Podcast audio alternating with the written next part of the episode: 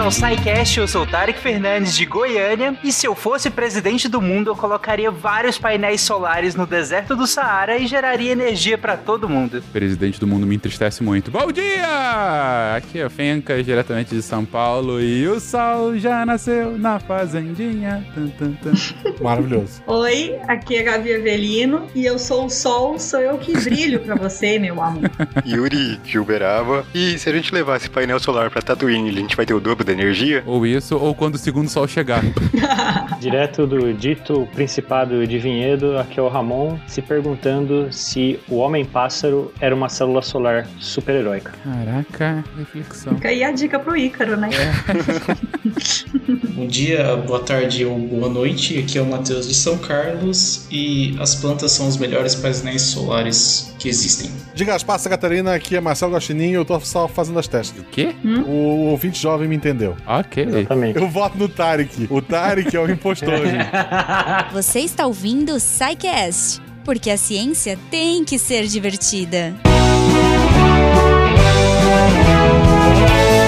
E chegamos a mais uma sessão do SciCast. Eu sou a Jujuba e antes da gente ir pros episódios, escutem esses recados com muito amor no coração, tá? Eu tô muito feliz porque a gente tem um cliente voltando aqui a anunciar com a gente. Ele foi um dos nossos primeiros clientes lá atrás, cara, quando eu entrei no SciCast, veja, há quase cinco anos atrás. Eles eram uma empresa super jovem de pessoas, amigos aí que arrumavam PCs, que, que começaram a crescer um pouquinho com uma parada gamer e- hoje, gente, sério, eu tenho muito orgulho, de- muito orgulho dessa empresa, porque hoje eles estão muito maiores e eles voltaram aqui, eles vieram trazer carinho para nós, né, Psycasters e Deviantes aqui e para vocês, ouvintes também. Então, gente, vamos relembrar e mandar muito amor aí pra Razer. Olha aí. Gente, se você não lembra, a Razer, olha só, hoje, né? Porque na época, como eu falei aí, eram né, é, poucas pessoas que montavam os PCs e tal. Mas hoje, gente, a Razer é uma empresa especializada em computadores profissas, entendeu?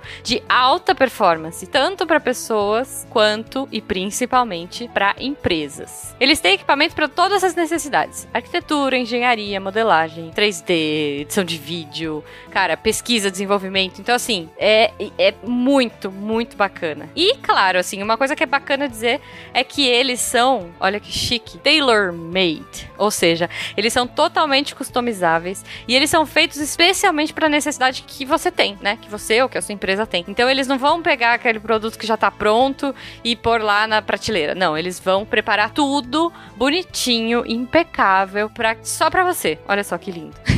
o Guaxa, cara, ele comprou na época um notebook e ele se apaixonou, assim. Ele recebeu até uma cartinha escrita à mão, sabe? Os caras têm muito carinho pelo que fazem. Então eu fico mega feliz de poder falar deles de novo. No link da descrição, que vai ter aqui, né? Você pode entrar lá no site e usar a calculadora Razor. Olha que chique. Pra saber qual máquina faz mais sentido pra você, né? Que software, dependendo do software que você usa, do tipo de uso que você tem. Então, assim, é, lá você consegue ver. Tem os principais softwares para engenharia, arquitetura, 3D, edição de vídeo. Então você vai escolhendo ali, né, os softwares que você precisa e ele vai mostrando algumas opções pré-definidas ah, de computadores, de configurações ali, né, que você já pode começar dali. Mas eles avisam pra gente que vocês podem customizar também o seu produto. Você pode clicar ali em falar com o especialista e vai trocar ideia com um dos consultores deles até descobrir qual vai ser a máquina mais perfeita para você ou para sua empresa. É importante ressaltar que não é a Razor, apesar do nome lembrar daquela outra marca de que tem luzinha e pisca e é linda.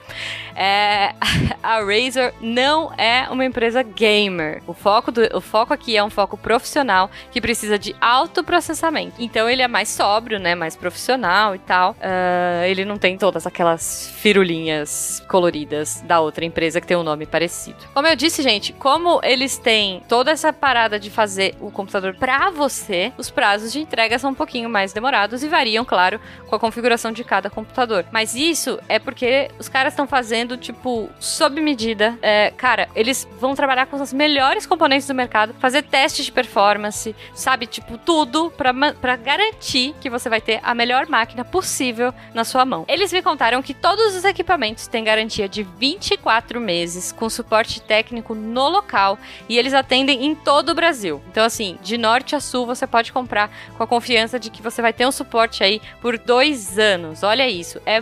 Os caras confiam muito no trabalho deles, então você também pode confiar. E aí, falando um pouquinho de alguns clientes que eles têm aí, só para vocês terem uma ideia: Petrobras, INPE, Centro Brasileiro de Pesquisas Físicas, Instituto de Pesquisas Energéticas e Nucleares e algumas universidades públicas e privadas. Então, assim, tranquilo, é garantido, é incrível. Vai lá, conversa com o pessoal, conta que vocês vieram aqui pelo Portal Deviante e, e manda, mandem beijo pra todos eles, porque eles são muito, muito gente boa e eles são mega profissionais. Então é isso, gente. Não deixem de conhecer a Razor. Todos os links estão aí no post. E já que a gente tá falando de apoiadores de podcast aí, olha só, que estão aqui com a gente, que estão sempre com a gente, eu vou trazer, óbvio, o Cambly, C-A-M-B-L-Y.com.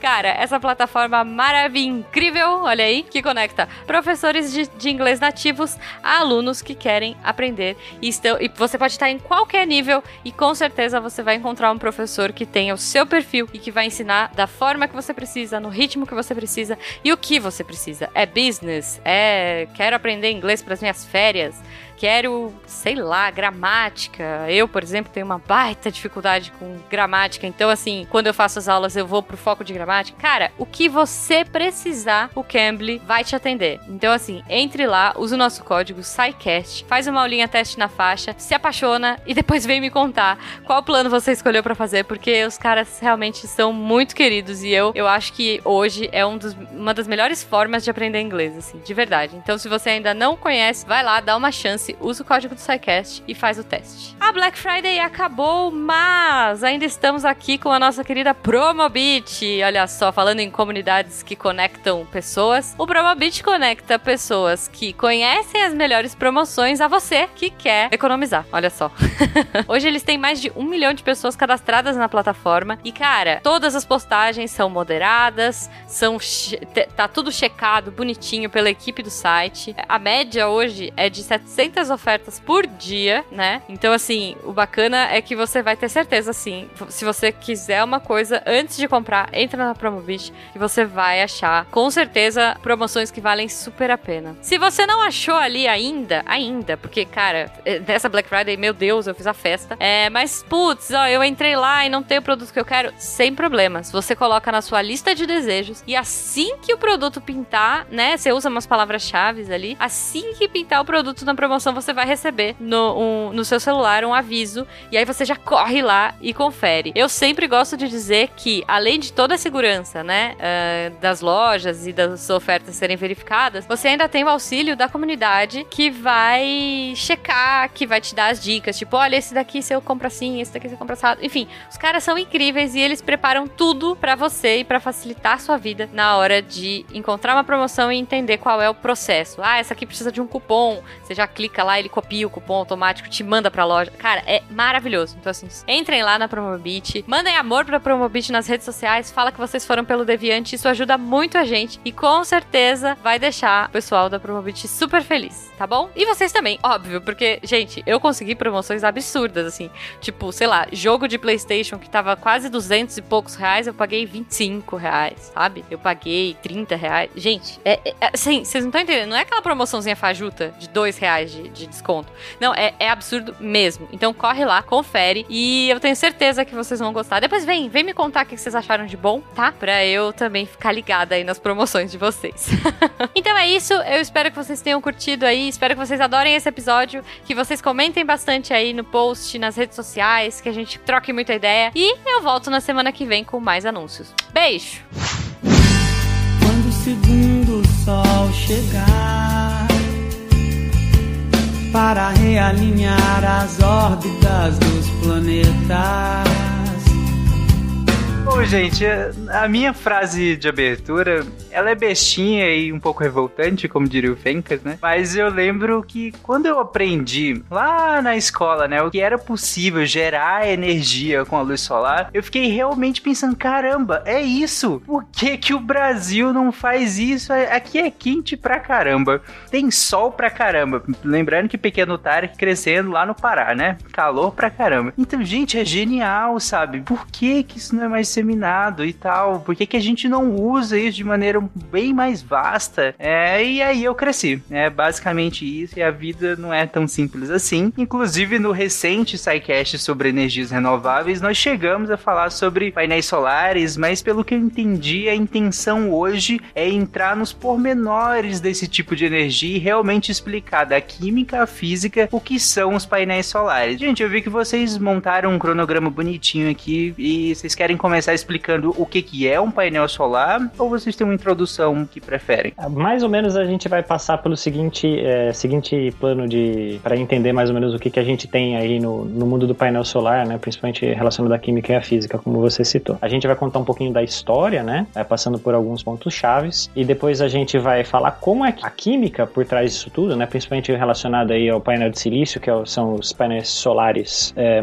comerciais, eles funcionam e depois disso a gente vai passar então por uma parte é, do que que tá chegando, o que, que a gente tem de topo de linha, que é para poucas pessoas têm acesso e o que está sendo pesquisado, que pode ser um futuro muito brilhante e finalmente para fechar o ciclo de vida da existência do painel solar, a gente vai falar um pouco sobre como é que a gente trata o resíduo do, do painel solar, né, a reciclagem desses grandes produtos aí, né? Abstract do podcast é um negócio novo, tô gostando, vamos lá. é, é, coisa de professor, né, dá uma explicada antes. Pois é, vamos, vamos lá. lá. Agora vem a parte em inglês. Sim, exatamente. Bom, perfeito, gente. Então vamos começar, como você falou, pela história, né? O que que tem de história em relação a isso? O que acontece? O efeito fotovoltaico, né, ele foi é, descoberto lá mais ou menos em 1839 por um rapaz chamado Becquerel, que vocês falaram aí uns tempos atrás, é, quando foram falar de supernovas. Não sei se vocês estão lembrados aí do, desse nome, né? É, o que que aconteceu? Ele tinha um, um pequeno aparelho, né? Ele estava lá é, mexendo com cloreto de prata e ele fez um, como se fosse uma pilha, né? Ele fez um, pegou um eletrodo de platina, colocou na presença de luz, né? Com aquelas soluções, que nem naquelas de, de ensino médio que a gente está acostumado, mais ou menos. Lembra mais ou menos? Uhum. Beleza. E daí, é, quando ele tinha uma, um medidor ali, ele percebeu que estava tendo é, uma corrente elétrica passando e uma, uma diferença de potencial, né? Uma voltagem ele estava sendo observado. E daí, é, justamente por essa voltagem, né? Ele aí que ele descobriu o que a gente chama hoje de efeito fotovoltaico. Ele é um pouquinho diferente do que do, do efeito fotoelétrico. Daqui a pouco a gente já, já explica onde está a diferença. Uns anos depois, né? Ele fez um segundo é, estudo que era é, ele estava tentando entender como substâncias químicas reagiam na influência de, é, na influência de luz. Então imagina que ele fez uma caixa, né, que ela era toda fechadinha e tinha só um lado que era transparente para a luz entrar. E da mesma forma, né, como se ele tivesse feito uma pilha, ele fez uma, uma membrana separando as duas partes, um eletrodo de cada lado, e na presença de luz, né, com, com corante lá misturado, ele via o que que acontecia e estava fazendo uma medição aí com um galvanômetro, né, que, que mede é, corrente elétrica, e de, de acordo com o que ele colocava, é, ele percebia mais ou menos é, alteração nessa corrente elétrica. Só para resumir, né, a, a, célula era toda escura, né, e foi deixada apenas uma área de interface é, com acesso à luz e as soluções de cada um dos lados eram diferentes. Tá? E só tinha a membrana era o que fazia o contato para é, que era o que a gente chama de membrana semipermeável, né, mais ou menos como se fosse um papel celofane. É, então o, os, os eletrólitos de um lado e de outro é, eles é, não passavam de um lado para o outro. Como se fosse uma pilha transparente. Isso, isso. É, é uma caixona, né, com uma para entrada de luz e com uma membrana separando as duas partes. Para facilitar para o ouvinte, é como se ele te pegasse uma pilha, essa pilha normal, assim, pega aquela, essas pilhas é, gordonas, aquelas que você precisava de seis para ligar um microsystem antigamente, e agora eu tô falando com a minha idade. Pega aquela, e é como se você estivesse colocando, me, pega metade dela, continua com a, com a capa normal, e a outra metade você coloca um, um aquele papel, papel vegetal, aquele que você usava nas aulas de geografia do colégio. Pensando que fosse, por dentro fosse cheia d'água, né? Papel vegetal não, celofane, naquele de embrulhar que é coloridinho, né? Eu acho que pro, talvez seja melhor, porque imaginem que você tem uma caixa de sapato. Essa caixa de sapato ela é toda preta. E um lado você deixa esse lado transparente. Você vai dividir essa, essa caixa de sapato no meio, vai colocar, não fisicamente, mas você vai colocar um, como se fosse um papel celofane, que o Ramon falou, um papel de filtro, que é uma membrana semi-permeável, que vai dividir esses dois lados da caixa de sapato. Em cada lado você vai colocar uma solução diferente. Nesse caso do estudo do Becquerel, eram duas soluções ácidas diferentes. E em cada lado dessas, dessas soluções, dessa divisão, você vai colocar um eletrodo de metal e vai ligar eles por um circuito elétrico. E nesse circuito vai estar ligado um galvanômetro, que é o, o aparelho que vai fazer a medição da corrente elétrica. Aí o Becquerel ele pegou esse, essa caixa, esse aparato dele e colocou no sol. E quando ele coloca no sol, ele vê que o ponteiro né, do medidor de corrente elétrica ele mexeu. E isso foi assim surpresa, né? Porque na época não, não se tinha muito estudo na área, que é, é isso que o Ramon está querendo falar. Então ele viu a medição de corrente elétrica quando a luz interagiu com o sistema eletroquímico. Exatamente. E ele percebeu que era proporcional, é, é, mais mexia o ponteiro, quanto mais luz tinha e quanto mais é, espécie, quanto mais é, ácido, né? Quanto mais a, o corante lá que estava em cada um dos lados estava concentrado ali na, na, nas soluções ali da, das divisões da pilha. Então ele aumentava proporcionalmente aí e até aí por enquanto não se não sabia muita é, diferença aí do, né, do, do, que estava acontecendo. Era só um, um, começo de estudo. Ainda assim dá para perceber claramente que a luz fez gerar um tipo de corrente, né? Isso, ela, ela, ela fez desencadeou uma, uma, uma reação química que fez com que a, a corrente fosse é, gerada dentro do sistema. Né? As, os íons que estavam na solução eles acabaram também fazendo os elétrons serem transferidos é, no circuito elétrico e você conseguia medir aí tudo que estava acontecendo. É, como eu tinha explicado, né, cabe aí uma, uma ressalva rápida, é, o efeito fotovoltaico não é a mesma coisa que o efeito fotoelétrico. Pensa assim, a luz no efeito fotoelétrico, ela funciona como se fosse uma bolinha batendo na superfície. Ela vem, dá uma pancada na superfície, que geralmente é o metal, e ele vai arrancar elétrons um elétron. Uhum. Ok. Tá bom? Isso é o efeito fotoelétrico. O fotovoltaico é o quê? A luz, ela é energia, ela vai desencadear dentro do sistema uma, uma alteração no, no estado. Lembra quando a gente falava de. Tava começando a aprender química, que a gente descobria que a, a, o interruptor de casa ele brilhava no escuro porque tinha, você tinha deixado, dado quantidades de energia para ele, estava soltando, brilhando no meio da noite, ou aquelas estrelinhas que você coloca no quarto. Então, basicamente, você está dando energia, né, na forma de luz para o sistema e ele está fazendo os elétrons circularem. Aí você tem é, o efeito fotovoltaico aí, entendeu? Essa, essa é a diferença. Ele não, não funciona nessa como se fosse esse impacto, né? A, a luz é, se comportando como se fosse uma, uma partícula, uma bolinha. Né, no fotovoltaico, então, eu vou gerar uma corrente no próprio sistema, fornecendo energia para ele, que vai vir da luz, né? E aí eu vou fazer com que os elétrons se movimentem ordenadamente, que é o que a gente vai chamar de corrente, né? Enquanto no fotoelétrico, eu, a luz vai fornecer energia para que um elétron se desprenda, se salte, né? Por assim dizer. E seja ejetado, o termo que a gente usa. Né? Basicamente é isso. Seguindo um pouquinho, é, alguns trabalhos depois foram feitos é, a respeito disso, né? Em 1873, quase 50 anos depois, descobre o selênio apresenta fotocondutividade, né? O cientista chamado Willoughby Smith, eu espero que seja assim que pronuncie, é, ele descobriu é, o selênio, que é um material também usado para semicondutores, que ele tinha fotocondutividade assim da mesma forma que as soluções do Becquerel. Ou seja, tinha elétrons disponíveis para que gerasse uma corrente, né? Isso, ele a partir da, da luz ali fazia uma, ter uma movimentação que gerava é, uma a facilidade para ter uma movimentação eletrônica lá. Quatro anos depois, um cientista chamado Adams e outro chamado Day, é, eles perceberam o efeito fotovoltaico no selênio. Daí é justamente né, essa diferença de potencial, só que num sólido agora, ao invés de ser numa solução. Tudo bem? Tá, então é, eles basicamente mediram tal qual fazia lá na solução líquida, só que agora num sólido. Eles precisaram captar essa corrente no, no próprio sólido. O, o que eu entendi aí é como se eles tivessem colocado, pegasse uma barra de de, selênio, né? Colocado, feito um circuitinho, jogado luz ali e percebeu que dava uma diferença de potencial sendo gerada ali, beleza? Daí então, alguns anos depois, né, seis anos para frente, em 1883, é, um inventor chamado Charles Fritz, ele construiu a primeira junção é, feita de selênio, que é um semicondutor, e ele tinha um revestimento de ouro para funcionar melhor, né? E daí uns anos depois, no ano seguinte, aliás, o primeiro painel fotovoltaico ele foi montado em um telhado em Nova York antes de ser modinha, né? Hoje a gente tem todo canto, naquele lá era o primeirão, tava inaugurando todo o processo. As células eram bastante grandes, né? E ela tinha uma taxa de eficiência de conversão bastante baixa, no caso de 1%. É, se fosse é, Age of Empires, não estava funcionando muito bem para fazer essa conversão toda, né? Que referência. Imagina aí é, que um motor de carro, por exemplo, dá por volta de 30% da, da energia liberada na queima do combustível, 30% vira energia mecânica que é para movimentar o carro em si. Que também não é muita coisa se for parar para pensar, né? Tem um monte de desperdício em forma de calor. É, mas no caso aí era 1%, você vê, imagina você fazer um painel gigantesco, cheio de ouro e ter 1% de, é, de retorno. Realmente ela não era nada, não valia a pena comercialmente para ela ser, para funcionar, certo? Eu acho que só de curiosidade, né, para os ouvintes, e também pra gente, né, eu descobri esse dado recente, que a energia do sol, energia solar, são milhares de terawatts. Tipo, então é muita energia.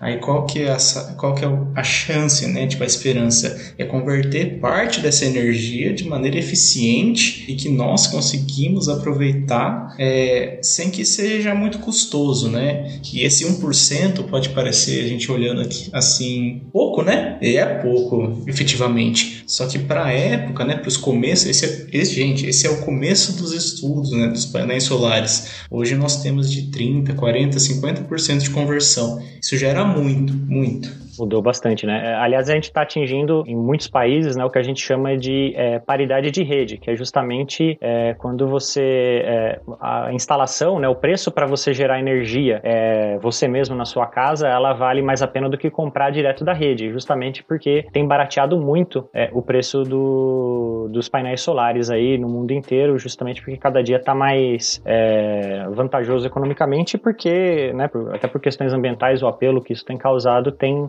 é, tem feito investimentos nessa área crescerem é, largamente e inclusive também por conta disso que a gente tem a eficiência melhorando bastante. Mas isso depende de subsídio, né? Claro, claro. A, a, aqui no Brasil, no caso, né? Eu tô, no mundo como um todo tem, tem bastante lugar que já está começando... Mesmo fora do país, para isso ser economicamente viável, é subsidiado. Ah, sim, sim. Como qualquer investimento de infraestrutura com uma tecnologia nova, né? Para você conseguir ganhar um ponto de equilíbrio de mercado, você, em geral, ou precisa de um subsídio para investimento investimento em, em ciência pura, uh, ou para que você torne ela minimamente viável, você tende a, a equalizar a partir do subsídio, a fim de que ela vá ganhando mais sustância e, e consiga, num futuro próximo, ir com as próprias pernas. Um cientista atrapalhado faz invenções ultra mirabolantes. Se isso funcionar, vamos para o pódio ao lado da invenção da eletricidade. Gente, mas calma aí. Eh, vocês estão falando já em sustância e em viabilidade, mas a, a, a gente ainda precisa evoluir dessa dessa, dessa placa de metal em cima do teto, gerando 1% só, convertendo 1%. E aí, qual que é o próximo passo para que a gente chegue hoje? Para se entender, né, a, o que, como funciona uma, uma célula solar padrão dessas comerciais, a primeira coisa que a gente precisa entender é o que, que é uma junção PN, que isso aí a cara é, de fi, todo físico e acredito que engenheiro eletrônico, engenheiro elétrico deve entrar em contato com essa questão aí de semicondutores aí, diodos e afins, tá? Ela é fundamental fundamental aí para toda a parte de eletrônica e inclusive é, para o sistema de painéis solares. É, sem ela não teria como existir os painéis que a gente tem hoje é, em dia aí disponível comercialmente. Em 1939, né, você vê que já foi bastante tempo depois ali do, do primeiro painel solar, que era foi em 83, o engenheiro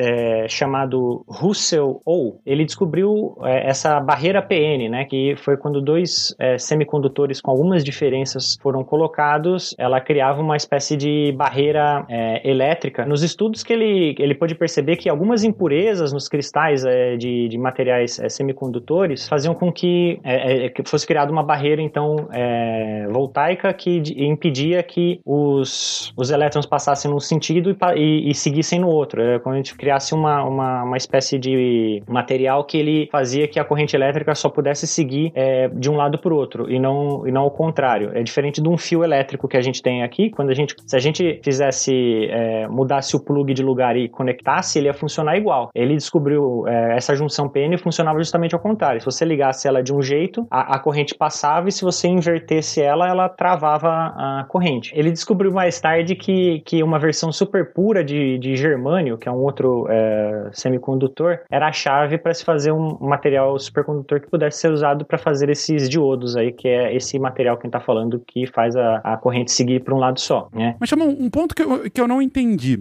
É, Você acabou de trazer que é, essa barreira PN, né? Que, que de alguma forma ela tá mudando como os sólidos conduzem ou não a energia, né? Você consegue meio que ligar e desligar de certa forma, ou aumentar e diminuir a condução energética. É mais ou menos isso mesmo? Ele conseguiu trabalhar como que os elétrons ficavam circulando livre nesses metais? O que, que acontece? Ah, o silício, ele é parente do carbono, né? Vocês talvez lembrem da- das aulas de química no, no ensino médio, a gente tem né, o, o carbono, logo embaixo na mesma família a gente tem o silício. O que, que acontece? O silício e o carbono, eles precisam de quatro ligações químicas para a gente fa- fazer o que a gente deixar ele completo, né? Para ele ficar dessa estabilidade aí na- em termos de ligação. Quando a gente tem um monte é, de silício junto, né? No caso um monocristal, é um monte de, de silício um ligado no outro, a gente forma aí uma estrutura que fica repetindo, repetindo, repetindo, igualzinho à estrutura do diamante. Ela tem uma, uma estrutura que a gente chamaria de estrutura cúbica, que ela é, você vai pegando esses cubos, eles vão repetindo ao longo do espaço é, no tempo. Quando você tem, né, é, você tem um grande é, sólido aí de, de repetidas vezes o silício, você vai ter um cristal aí bem bonito e brilhante com uma, uma aparência metálica que é o cristal de silício. Eu não me lembro dele ter ocorrência é, natural, mas ele é a base para as células solares. O que, que acontece? É quando você joga luz nele, como ele está tudo completinho, ele tem essa neutralidade dele, pode acontecer de um ou outro elétron que está fazendo ligação química, ele sair da estrutura do que ele tá, né, da ligação química que ele tá, por uma excitação eletrônica, mas ele acaba voltando, né, não tem muito ganho ele ficar, é, vou brincar, ele ficar zanzando aí pela dentro do silício. Por conta da estabilidade do sistema, ele não se desprende perfeitamente. Sim, sim, sim. É, A gente até fala que toda vez que sai um elétron, a gente deixa um buraco no lugar, né? Na verdade, não é que criou-se um buraco. né? Na verdade, você é, tem- você tá deixando a ligação química mais fraca e tem um elétron sobrando e ele vai acabar voltando porque não vale a pena, vamos dizer assim, né? Para ele é, ficar solto por aí. Daí que entra, é, quando a gente adiciona, né, a- essa energia, então não, não vale tanto a pena. Para a gente fazer ele ter algum efeito diferente, a gente precisa colocar o que a gente chamaria de impureza dentro do silício. Quando a gente fala em impureza, né, a primeira coisa que a gente pensa, na verdade, é que é algo ruim. E,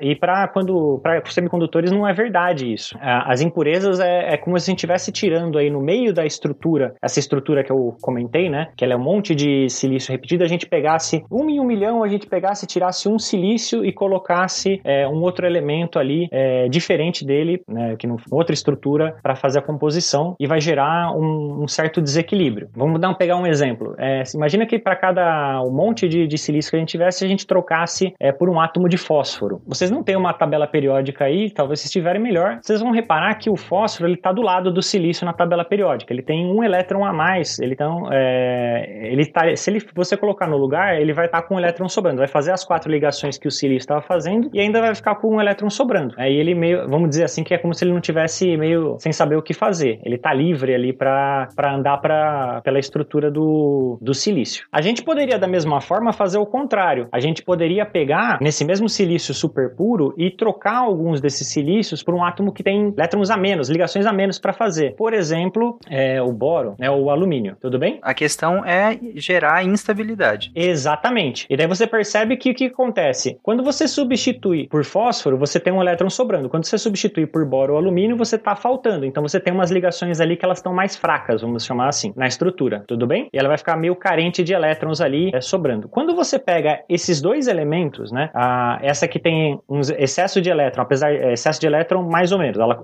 ambas são neutras, né? Quando você pega essa que tem excesso de elétrons sobrando e outra que está com deficiência de elétrons na ligação e coloca uma em contato com a outra, esses elétrons livres da estrutura que está sobrando vão imediatamente começar a correr para outra estrutura, certo? Para tentar é, fechar esses buracos aí de ligação que estão acontecendo. Imagina um, é, um de elétron correndo tudo para outro lado. Até aqui eu imaginei que você tem uma estrutura que é relativamente estável, então o elétron ele até sai, mas volta imediatamente. Agora, quando você insere instabilidades, é como se você gerasse uma diferença de potencial que aí faz esse elétron caminhar de um lugar para o outro e não voltar, já que você criou uma instabilidade entre as ligações ali. Você cria uma região com um excesso relativo de elétrons e uma região com uma deficiência relativa de elétrons. Ah, como ele colocou, as duas regiões, a, a, a regi cada uma dessas regiões é neutra, né? Se pensar em eletricidade de forma mais restrita, mas ela tem um excesso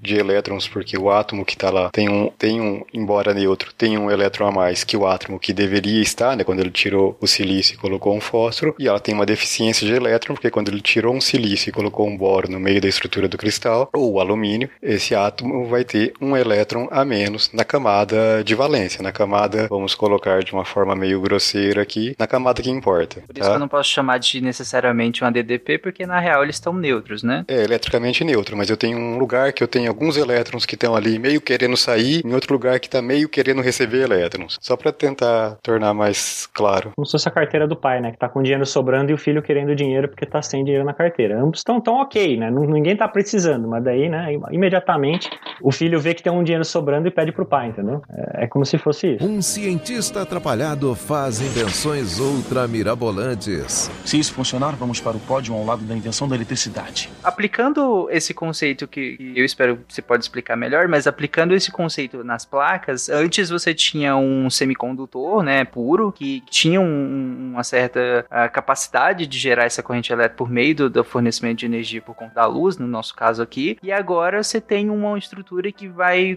é, eu posso dizer que ela vai facilitar esse trânsito de elétrons, né, e aumentar a corrente. Exatamente. Primeiro porque você vai, quando você, como eu falei, né, quando você pega essas duas estruturas, uma dopada com elétrons a mais, outra dopada com elétrons a menos, coloca em contato, o, os elétrons que estão sobrando vão correr para a primeira, e daí sim você começa a formar uma diferença de potencial, porque se as duas estavam neutras e daí começou a sumir elétron de um lado e foi para o outro, uma vai, a, uma vai ficar negativa e a outra vai ficar positiva, pelo menos onde onde está encostando. Aí o que, acontece? Essa que essa primeira parte que tem os elétrons em excesso inicialmente, né, que estão sobrando, mas ela estava neutra, ela é chamada de N de negativo e a outra ela é chamada de P de positivo. Só que o que acontece quando você põe em contato uma com a outra, como o elétron corre do da N para P, na junção o lado é P fica negativo e o lado N fica positivo. E aí que é para dar um pouco de nó na cabeça, mas é justamente ao contrário do que a gente é, pensa quando está lendo. Daí a gente formou uma espécie de, de barreira. O que, que acontece? Quando tem muito elétron correndo para o lado P, né, e formou essa barreira, chega um momento que satura, porque tem tanto elétron ali logo no começo que ele impede que mais elétrons é, corram para lá para cima, como se eu estivesse subindo um morro, né? Cada vez, quanto mais elétron tem, mais alto fica o, morro para mais elétron chegar. E daí simplesmente você cria uma barreira. É muito mais fácil então o elétron, quando ele tem um ganho de energia, quando ele está livre, ele correr de volta para o lado N, do que ele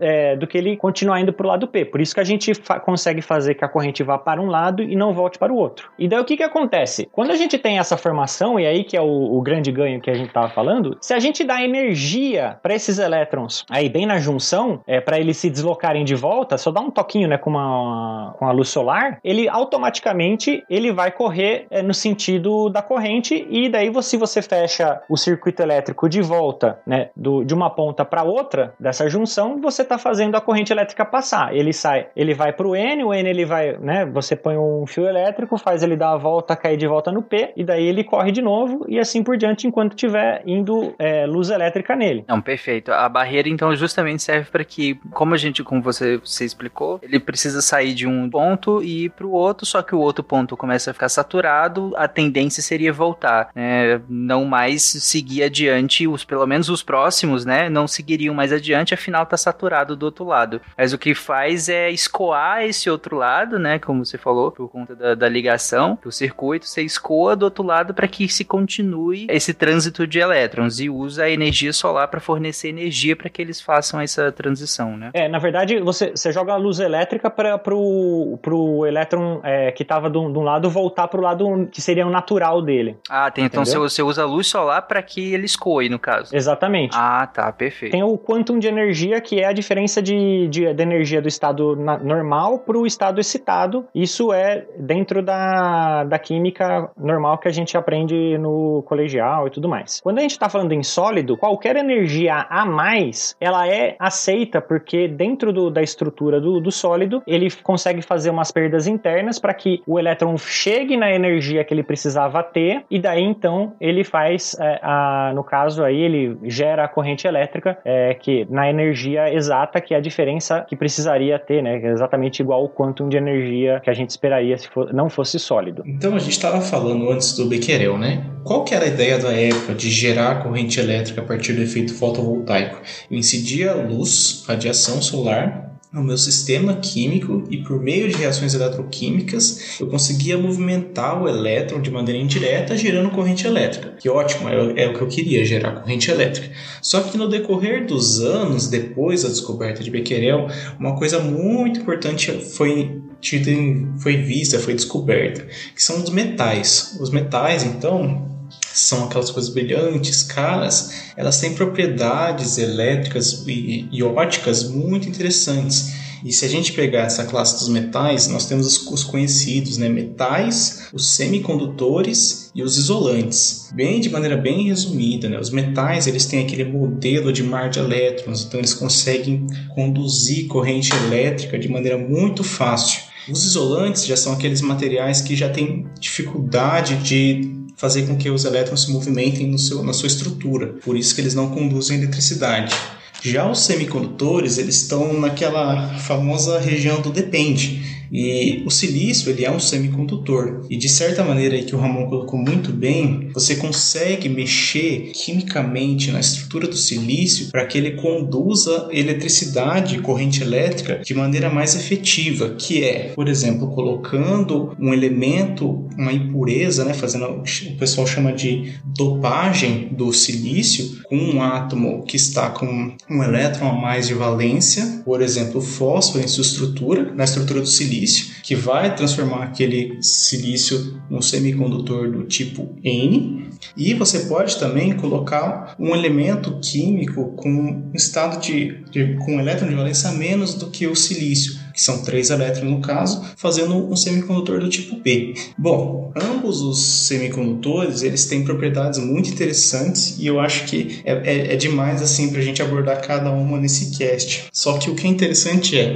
ambas possuem a capacidade de conduzir, de conduzir corrente elétrica e permitir os elétrons passarem com mais facilidade. Agora, qual que é a sacada né, da junção PN? Imaginem que nós temos dois blocos, vamos fazer dois blocos de semicondutores, dois tijolos. Então a gente vai ter um, tijolo que vai ser o semicondutor do tipo N, ou seja, é um tijolo feito de silício, então ele é todo sólido, e nós colocamos alguns milhares de átomos de, por exemplo, fósforo em seu interior. Então ele está com uma carga, é, assim, uma carga efetiva negativa, porque ele tem excesso de elétrons, porque era todo silício, a gente colocou um átomo com mais elétrons. Agora a gente vai fazer um outro tijolo com um semicondutor do tipo P. Então a gente vai pegar o silício e vai colocar átomos, milhares de átomos de boro, de alumínio nesse, nessa estrutura sólida. Então ele vai estar com uma carga efetiva positiva, porque ele tem menos elétrons do que ele era para ter, só com silício. Agora imaginem assim, eu estou fazendo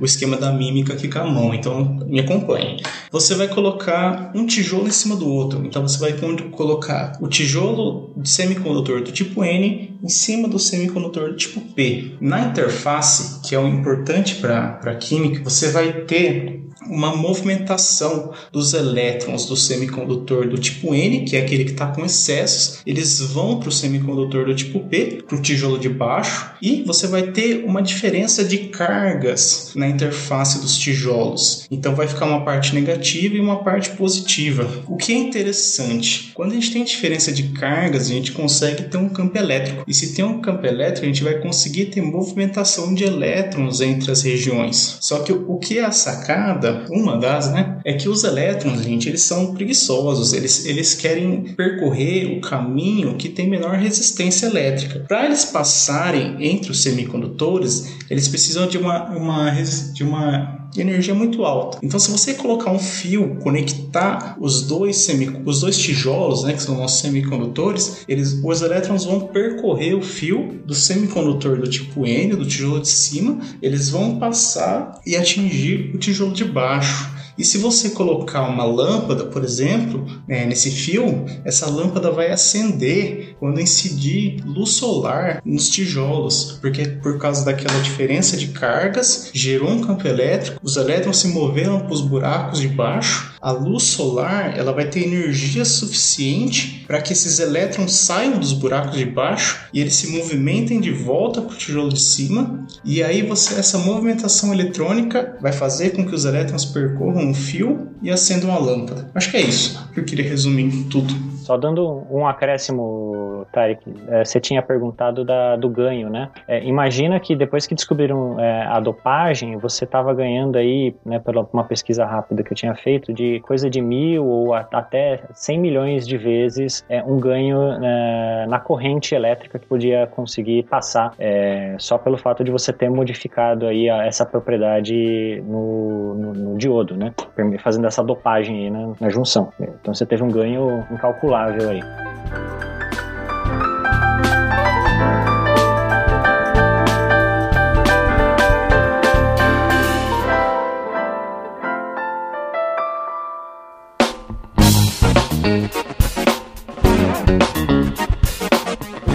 Gente chegou a, a, esse modelo que, como você falou, teve um, um acréscimo de, de, de, eficiência realmente considerável nesse sentido. Mas essa célula que, que vocês descreveram, ela a gente evoluiu para ter ela e é a mesma que a gente usa hoje? Ou a gente tem tipos de célula, se a tecnologia se modificou, a gente ainda usa mesmo, a gente trocou o material? Como é que funciona? Isso aí, na verdade, o que foi passado é justamente a base da, das células solares que a gente usa comercialmente hoje, né? É, a gente pode mudar a forma que o silício é, ele está colocado. É, ele pode estar tá de uma forma cristalina, né, que de certa forma é a maneira mais eficiente é, para conversão de energia, porque você tem uma estrutura cristalina, né, mais é, estável, né, tudo igualzinho, tá tudo tem menos é, falhas na estrutura, né. Você, mas você pode ter a versão também amorfa, que ao invés de você ter um cristal de, de silício, né, que ele é feito é, sinteticamente, você faz ele de uma maneira como, como se fosse um filme fino de silício. Ele tem uma capacidade de absorver a luz bem maior, só que ele não é tão bom para conversão de energia. Né? Enquanto a de silício monocristalino tem uma taxa de conversão aí de 10 a 12% no, nessas células é, comerciais, a de silício amorfo ela chega por volta de 6%. E além disso, você tem a, as híbridas, né? que você tem o silício monocristalino com é, alguns pedaços de silício amorfo, filme amorfo, para é, aumentar a capacidade de é, captação de luz. E daí a gente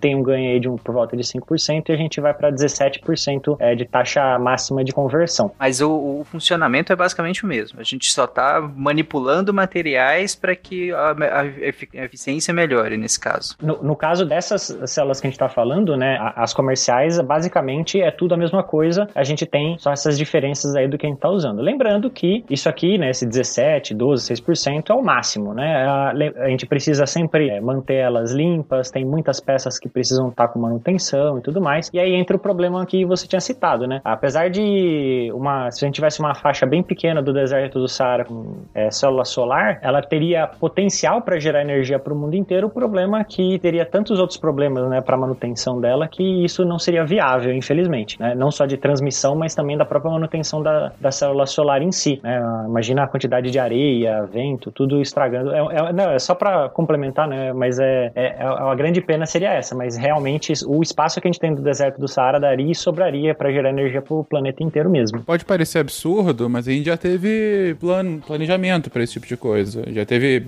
não um planejamento político sério, mas assim, estudos de viabilidade, né? Principalmente para a Europa por conta da distância. É, pô, fazer realmente uma linha de transmissão do deserto do Saara para os Estados Unidos é um negócio complexo. Agora, fazer disso e passando pelo Estreito de Gibraltar e chegar lá para Espanha, para França França, para Portugal, não é tão absurdo assim. É difícil, mas é uma distância que é a distância de linha de transmissão aqui do Brasil. É algo análogo a você ligar Belo Monte ao Sudeste, entendeu? Ah, com a diferença de que, claro, você tem que fazer uma transposição de um oceano, mas que é tecnicamente possível também. De um oceano não, né? De, de- do, do mar. né? Chegar no Amapá não deu muito certo. É, pois é. Mas então, ó, houve a discussão, a discussão técnica, né, sobre a sua viabilidade de fazer isso. Como disse bem aí o Ramon, há um potencial por conta da, do espaço que seria necessário, e ainda mais com ganhos de eficiência ao longo do tempo. É, é, seria relativamente ao tamanho da superfície da Terra e menos ainda da Europa, uma região pequena que seria utilizada e é uma região já inabitada, né? E com uma incidência solar muito grande. E não precisa de sol, né? No, no sentido do tipo, é, sei lá, cobrir uma floresta com placas solares, né? Não, não mata a floresta. Agora o deserto, né? Ah, exatamente. É, acaba sendo uma região desolada mesmo, né? Que assim, não, não tem, não teria. Acabaria tendo um, um ganho econômico muito maior. Agora, o, o potencial investimento necessário para instalação e principalmente para manutenção depois, o Ramon trouxe aí a questão muito importante da areia na placa, né? E da perda de eficiência. Se a, se a quantidade de energia gerada é uma razão da quantidade de luz incidente em cada uma das células daquelas placas solares, se você coloca muito areia, você está diminuindo sensivelmente esse potencial. Então, eu lembro quando estava na, na faculdade que teve um, uma, um artigo científico falando dos ganhos das placas chinesas que eram meio que autolimpantes com relação à areia, porque eles já tinham planos para instalar uma, é, grandes fazendas no, de- no deserto de Gobi, que é um dos maiores desertos do mundo que fica no oeste da China. Mas ainda assim não é algo, não é uma realidade ainda. Não sei se no futuro pode, pode vir a ser, é, mas aí tem toda a questão realmente do investimento, da implementação, da manutenção ah, e até do ponto de vista ecológico do uso do recurso do, do, para você montar essa quantidade de células que seria necessária para fazer uma fazenda desse tamanho, né? Não é um minério que você tropeça e você acha silício ou algum outro é, é, algum algum condutor ah, na rua, né? É algo custoso. Alguns dos problemas aí, né, pra viabilizar um negócio desse. É, le- lembrando que para toda eletrônica, né, tudo que você tem em abundância, mesmo que silício é relativamente fácil de você conseguir, né, você tem todos os outros é, metais e é, menores que você usa em certas quantidades que a princípio são pequenas, mas para você conseguir em grandes quantidades, né, ela já começa a ficar complicado. Vamos pegar, é, se fala muito em bateria, por exemplo, né, lítio é um recurso limitado é, e que a gente também usaria para armazenar energia, possivelmente, né, a não ser que, né, já que a energia solar ela tem essa sazonalidade, né? Ela tem hora, você tem só tem energia sendo gerada quando tá com luz, né? Seja por ser dia ou seja porque não tá chovendo, né? Ah, e se você tem que armazená-la de alguma forma e, e- e geralmente tem que ser uma bateria, e daí você tem que ter lítio para armazenar a bateria. Então você também tem uma série de outras coisas que precisam ser olhadas também quando vai se falar desse tipo de coisa. É interessante isso, Ramon. Que, em que momento que, que entra essa questão da, da bateria? Já entra lá desde o início, desde que a gente começou, desde a placa de metal lá que, que gerava corrente, a gente já pensou em usar uma bateria, afinal, né? É óbvio que não, não ia gerar no período noturno, ou ainda não, não, não tinha isso? Não, os, os primeiros efeitos que foram é, notados, eles não, não pensavam no, no armazenamento em si, pensavam na geração direta. Aliás, a- é, até pra gente, né, com, em casa, é, ela é, ainda é muito mais vantajosa quando você está fazendo para geração direta e não para armazenamento em si, né? Até porque ainda precisa ter uma, uma evolução aí é, relacionada às baterias. Então, mesmo Até hoje em que- dia, a gente ainda não capacidade de armazenamento larga, assim. É, é uma das coisas, é um, um dos grandes desafios é, da, da relação da eletricidade para o futuro é estar vinculado à bateria. É, há quem vai defender é, armazenamento por, por lítio, né, por exemplo. Há quem vai falar em transformar excesso de energia gerada em hidrogênio, que é uma das coisas que eu particularmente tenho uma certa simpatia. É, e até você pode ir para casos mais extremos e transformar é, em gás de síntese que poderia ser gerado gasolina sintética, que foi usado bastante na Segunda Guerra Mundial, inclusive também. É uma forma, não deixa de ser, você está transformando o excesso de gás, né, o- em, em, em alguma coisa que é uma energia para você usar mais tarde. Hidrogênio é, é simplesmente passar a corrente, no caso? Aquele sim, É, você simplesão pega mesmo? a água, joga a corrente elétrica, você separa o oxigênio e hidrogênio, basicamente, resum- bem resumidamente é isso. Qual é o problema, Tarek? É, é, hoje, a gente sabe já há algum tempo que energia de hidrogênio é algo que, que é potencialmente possível ser utilizado. Qual o, o problema hoje?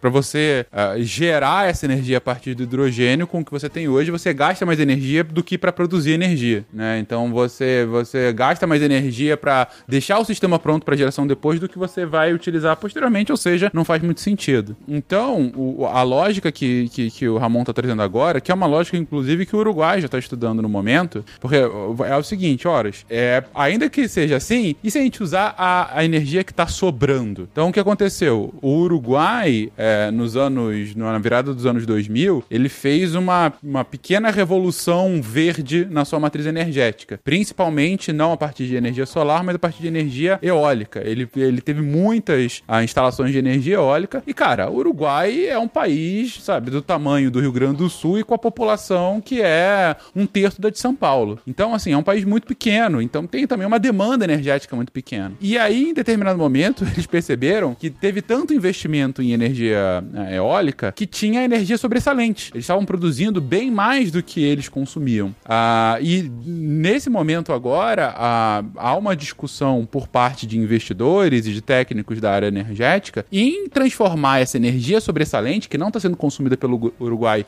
e nem vendida à Argentina ou ao Brasil, ah, na geração de energia por hidrogênio. Então, ah, você começa a utilizar isso, ah, e aí o hidrogênio seria uma espécie de pilha nesse caso, né? Porque não venta o tempo todo. Então, nesse sentido, porque como é que funciona, tanto pro eólico como pro solar? Enquanto você tem a geração, tá ventando no eólico, você tá gerando energia, enquanto tá tendo sol, você tá gerando energia. Quando para de ventar ou para de, de bater o sol, você tem que acionar alguma outra fonte, né? Uma fonte de, de segurança, né? De backup, para gerar energia. Por exemplo, agora de noite. Agora não daria, nesse exato momento que a gente tá gravando, não dá pro Brasil estar tá sendo abastecido por energia solar. A não ser que quando você tinha esse potencial durante o dia, você tenha gerado muito mais do que você consumiu naquele momento. Então essa é a lógica e essa é a lógica que o Uruguai já tá pesquisando agora. E a questão do hidrogênio é basicamente armazenar em forma química, né? É uma pilha. O que acontece normalmente é esses lugares que têm painéis solares, eles funcionam à base do painel solar, só que também durante o dia, só que ele tem uma parte que é ligada na concessionária, então na rede elétrica. Então, se precisa de mais energia, eles puxam mais a concessionária para suprir a demanda da, da energia,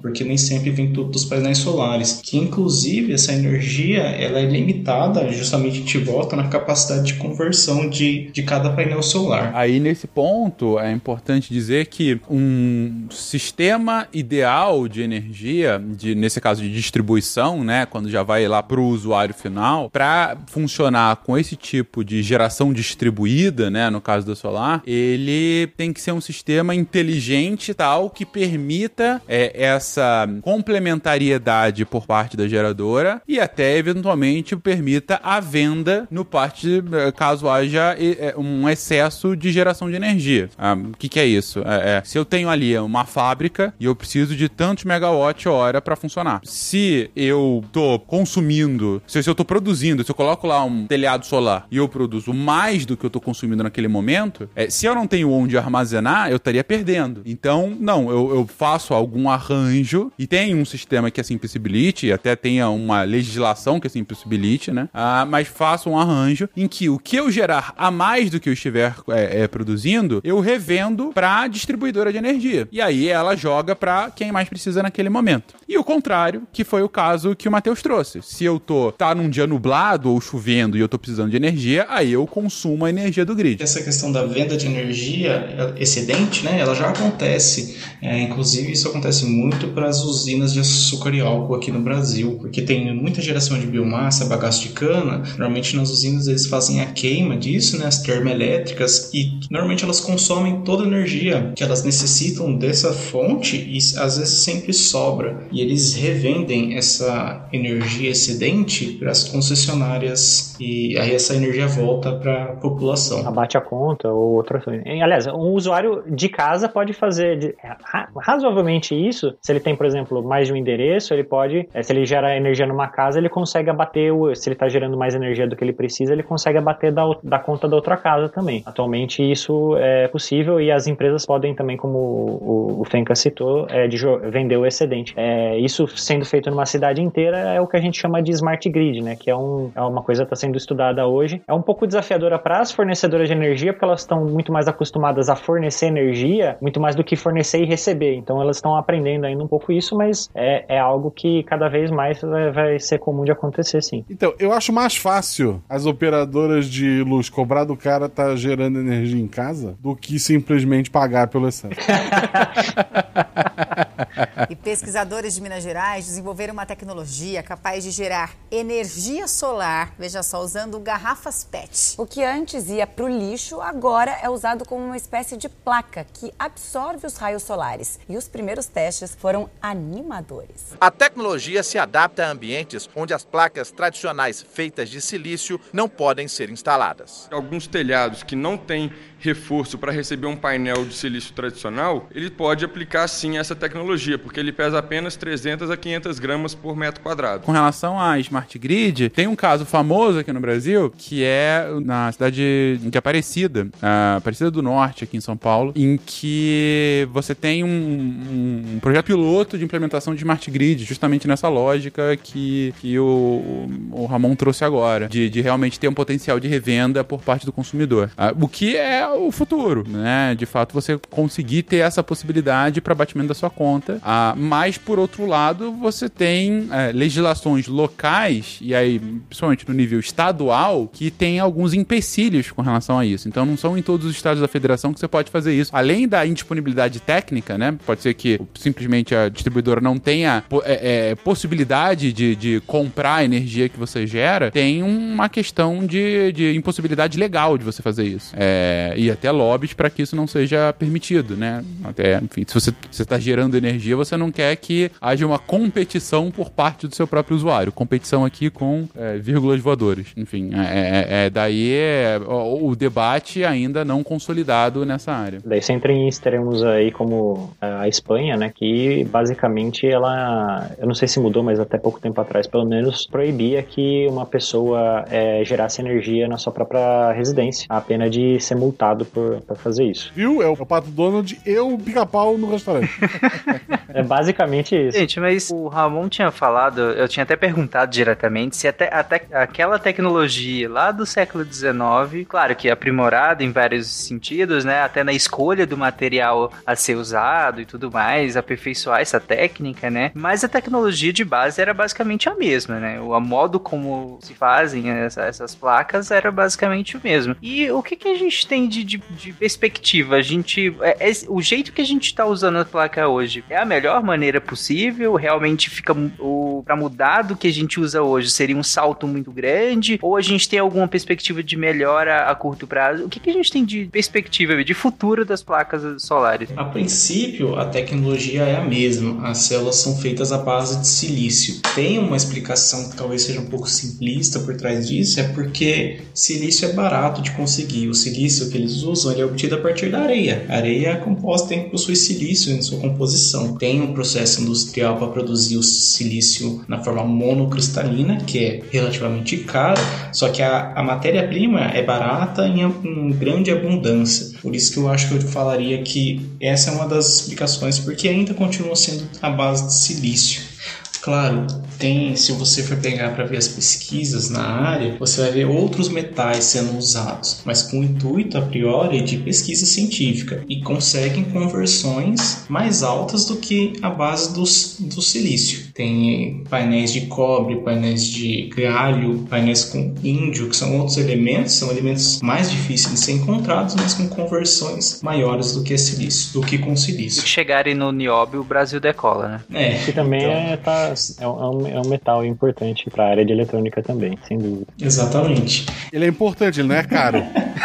Exato, exatamente. Uma das novas desenvolvimentos, né, de sucessões dessa célula de uma junção simples foi você usar multijunções. Então você é como se você fizesse um sanduíche de placa de, de células solares.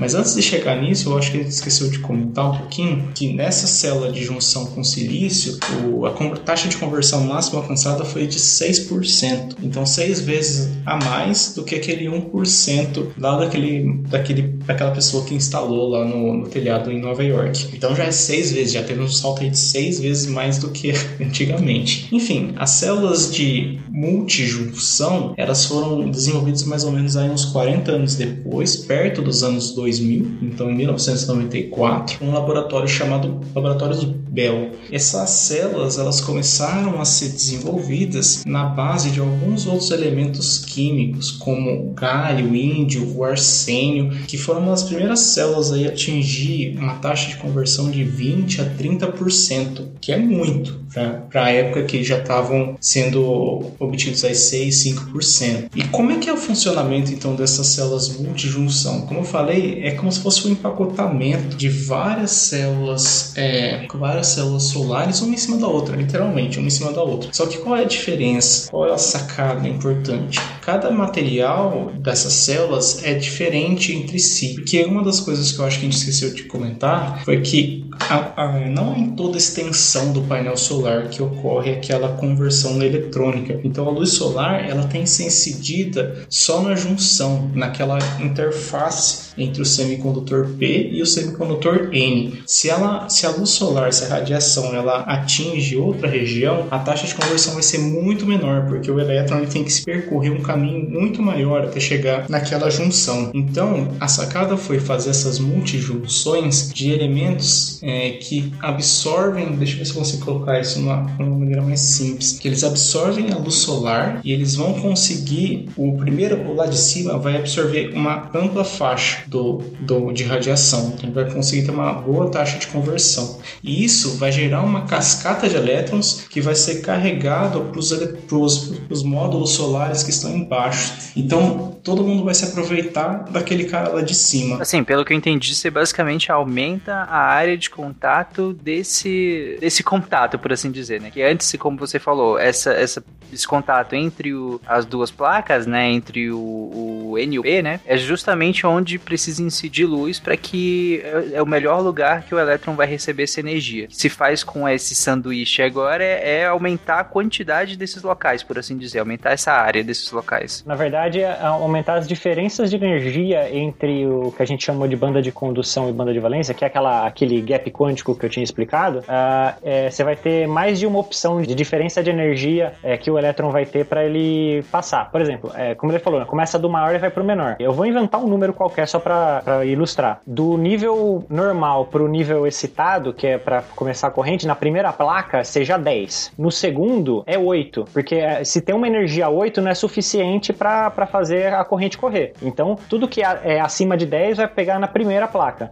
O que for abaixo disso, a luz vai atravessar e vai chegar na segunda. Se for 8 ou, ou maior, né, ou seja, 8 e 9, ou, né, ele vai, é, vai usar para fazer gerar corrente elétrica. E daí, se passar, vamos pensar que tem uma terceira junção, mesma coisa. O que, que tiver nesse meio aí, é ele que vai, ah, vai ser pego. É cada vez em quantidades menores. Então, é, o que um, o primeiro não aproveitou, o seguinte tenta aproveitar. Ah, tá. É como se fosse várias, umas peneiras com graduações diferentes, né? Basicamente. Você começa na grossa e vai indo pra fina. Bem por aí. A ideia é tentar aproveitar toda a faixa de radiação solar para que não só uma específica seja absorvida e você perca o resto. É para tentar ter um maior rendimento na, na, da conversão do painel solar. Basicamente isso. Esse, o, o, se eu não me engano, o Matheus falou que isso ainda está na fase de pesquisa ainda, né, Matheus? Ou, ou já, já consegue aplicar não, isso? Isso está na fase de pesquisa, sim. Por quê, Otávio? Porque os elementos são elementos que não são muito vou colocar assim, baratos de si. Você não consegue ter essa escalabilidade ainda para esse tipo de material. Então,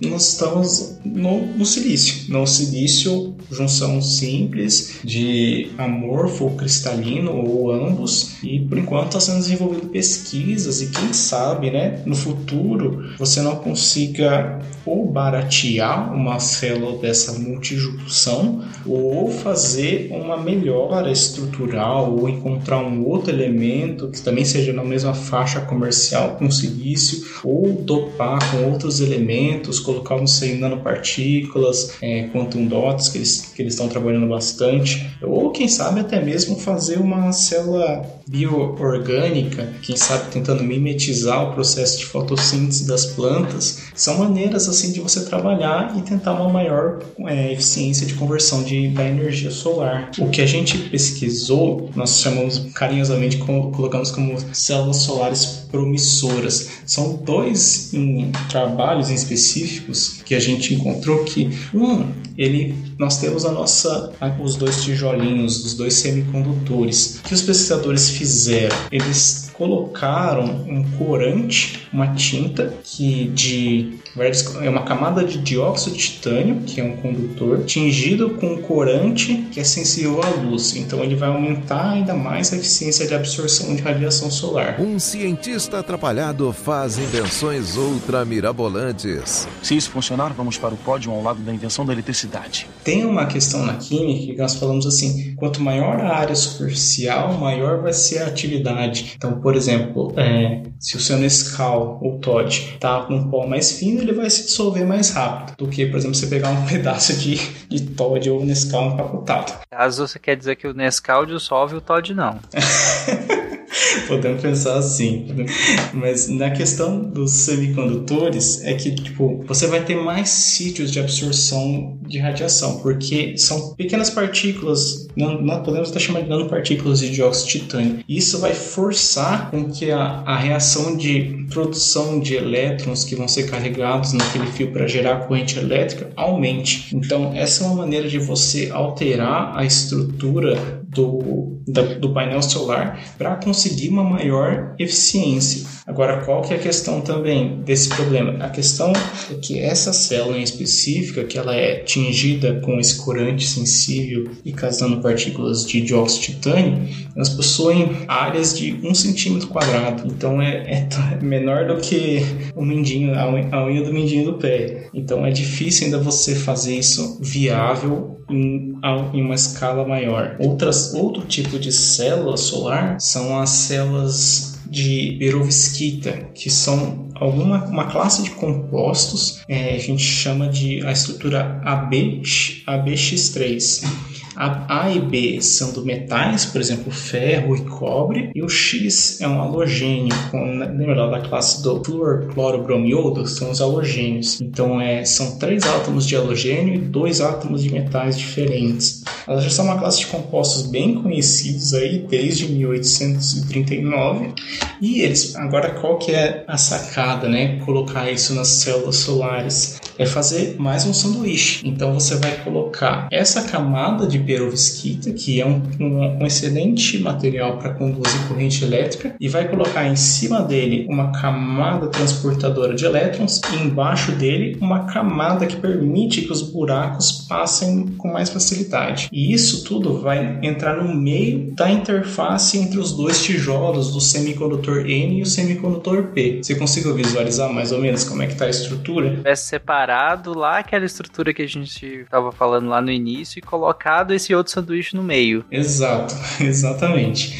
Aí o, essa camada de elétrons é como se estivesse no, no, show e o pessoal está se empurrando e você está no meio do show e você vai, vai indo com o fluxo. Então ela, ela aumenta a, a difusão de elétrons e a camada, do, a camada de baixo, a camada dos buracos, ela aumenta a difusão desses buracos. Então tudo vai passar mais rápido. E se passa mais rápido, você consegue uma eficiência maior porque você está passando mais elétrons. Ah, entendi. Então a questão é você usar um recheio aí, né, daquela estrutura básica que a gente falou lá, lá atrás, mas usar um recheio que facilite a transição desses elétrons, né, que facilite a passagem desses elétrons e aí, consequentemente, a gente aumenta eficiência. Né? Exato. E que eu falei que, assim, no momento, né, o silício ele é o que a gente usa. Então, uma linha de estudos, né, é tentar melhorar esse, essa estrutura do silício para tentar conseguir resultados melhores. É interessante, assim, é dado que o silício tem todas as propriedades que a gente conseguiu usar há, há tanto tempo já, ele tem boa disponibilidade, bom preço, bom, bom uso, vamos,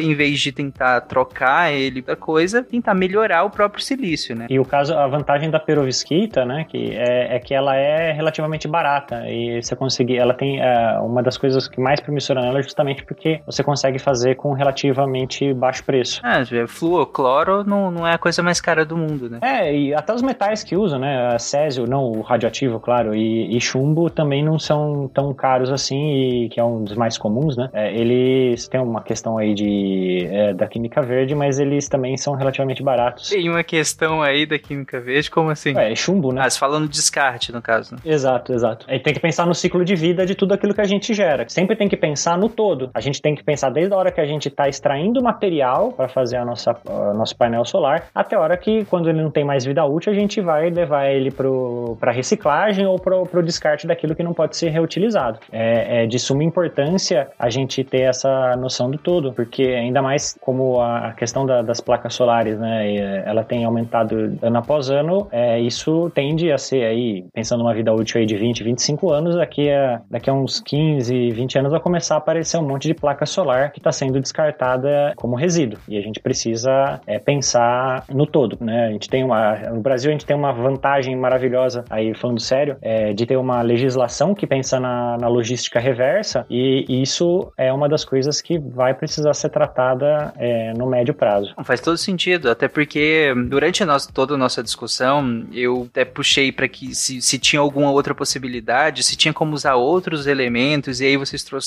esses avanços em relação a, a usar alguns outros elementos, ainda que continue usando o próprio silício. Durante tudo isso, meio que a gente fica focado nessa questão de avançar a tecnologia, usar novas coisas, melhores e tudo mais, mas acaba, a gente acaba esquecendo que ao longo desse avanço a gente também vai descartando, né? Principalmente quando se troca, né? Quando se troca de, de tecnologia muito bruscamente, você tem um descarte grande, né? E mesmo que não troque, mesmo como no nosso caso aqui, o silício é o que vem sendo usado desde então, ainda assim tem uma vida útil, né? A placa. E a partir do momento que a gente começar a descartar, não dá para utilizar qualquer coisa nessa placa, né? É, jogando pro, pra, a nível esdrúxulo, seria como se você citou o Césio agora há pouco, né? Seria como se, se a melhor forma de fazer isso fosse usando um Césio radioativo, só que, obviamente, no momento de descarte fica extremamente complicado, né? É, ainda que fosse perfeito usar um só um Césio é, 137, por exemplo, né? É, como vocês trataram na, no cast de energias renováveis, é,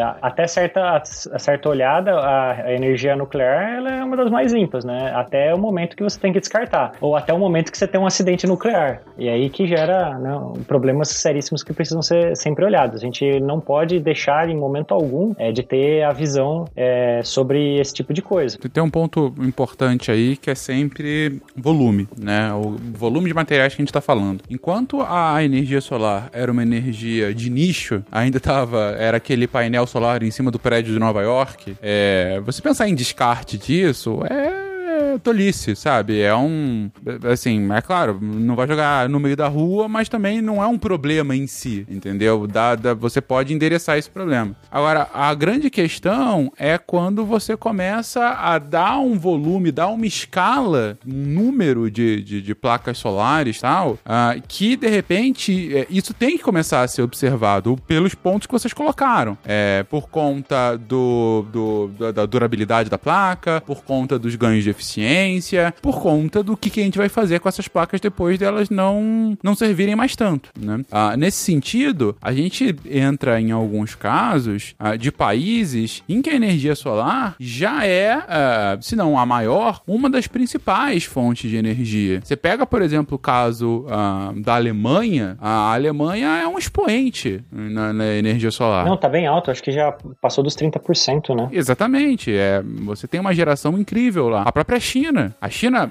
proporcionalmente, não é tão grande porque a geração de energia da China como um todo é gigante, né? Ela tem uma, uma, uma demanda gigantesca, tanto residencial quanto industrial. Uh, mas, se você for colocar em números absolutos, a China hoje é quem mais produz energia solar no mundo. E isso vai ter que ser trocado, isso vai ter que ser atualizado em algum momento. Então, é, é, é esse que é o pensamento, esse é que é a provocação que trouxe o Ramon e, e nessa abordagem uh, de química verde verde, né? Ok, o que eu vou fazer com essa quantidade de chumbo que eu utilizei? Será que eu consigo reciclar o silício utilizado? Será que vale a pena eu reciclar o silício utilizado? O que eu vou fazer com os minerais raros dos circuitos tecnológicos? Porque aqui a gente está falando somente da captação da energia em si e do transformação dela no potencial. Mas tem é, é, é um aparelho eletrônico no final do dia, uh, que também tem, tem uma vida útil, né? E como qualquer aparelho eletrônico, você você tem uma quantidade pequena, às vezes até irrisória, de outros metais, mas que quando somados, quando multiplicados pelo número de placas, de repente começa a ficar um negócio ah, ah, interessante ou preocupante, né? Então, o que fazer com isso? Né? É, grosso modo, né, o que mais vai ter aí de, de resíduo sobrando, a gente vai ter, né, como a gente falou, um monte de silício, vidro também, né, toda a placa solar, além do silício usado para a placa, ainda tem o vidro, que é, também vem da mesma fonte, né? É uma série de partes metálicas que vai ter aí vários elementos, vai desde prata, cádmio até é, cobre, telúrio, talvez até o nióbio, o nióbio não tenho certeza agora, né? E tudo isso aí pode ser reciclado, né? E para ser feito isso, a gente primeiramente é, precisa coletar, né? Ter um sistema de logística reversa bom para isso e separar é, cada uma das partes é, da melhor forma possível para que a gente consiga é, reaproveitar cada um desses, é, desses itens.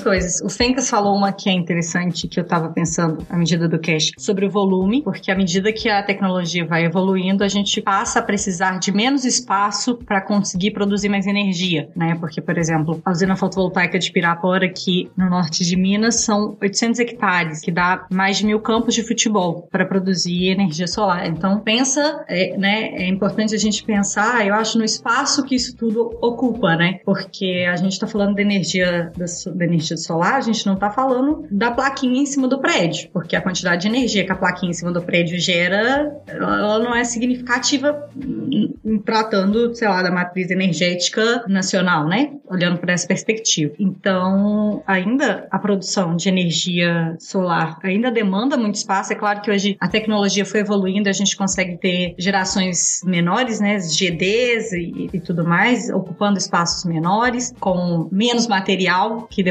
é, em algum futuro, vai ter que ser reciclado. E, e, e é importante pensar se existe é, a tecnologia necessária para reciclagem desse material na escala que vai acabar aparecendo, porque se pensar a quantidade de placas para 800 hectares, para onde vai tudo isso? Eu entendo que existe a cadeia da reciclagem, mas a viabilidade dessa reciclagem, sabe? É uma coisa que quando, quando a gente pensa nas placas solares e toda a sustentabilidade, com muitas aspas e itálico aqui, a, a, cadeia toda é muito grande, né, pra gente, pra gente pensar sobre isso. É, é uma questão de, de escala, né, Gabi? É, como o Fencas trouxe também, é, é, como pensar no descarte de monitores de computador na década de 80, sabe? É, não, não, não, não, não faz parte nem do horizonte, sabe? Ou celulares no início dos anos 90, né? É, exatamente, não faz parte do horizonte. Agora, olha hoje, sabe? Se, acho que falar de descarte de celulares ou de hoje nem tanto monitores, mas é, notebooks, né? É, falar de descarte nesse sentido, é, é, acho que é, é, ponto comum. Ninguém vai questionar a importância disso ou não pela quantidade que se existe hoje. acho que é, essa questão da, da, da, geração por meio das placas, de, de compor a matriz, como a Gabi falou, não é questão individual, não é questão doméstica mais, né? Passa pela questão doméstica e vai para realmente uma matriz energética. Quando chega nesse ponto, realmente tem que se considerar onde é que nós vamos jogar um, esse trambolho de mais de 20 quilos depois que ele não, não estiver mais satisfatoriamente funcionando. E quando isso expandir, e quando isso se tornar não só grandes campos de produção, mas também que se, se expandir até de maneira mais doméstica também. Porque hoje, eu acho, e aí vocês me corrijam se eu estiver errado, mas hoje eu acho difícil que, se, que eu ande por um lixão que seja encontre uma placa jogada, né?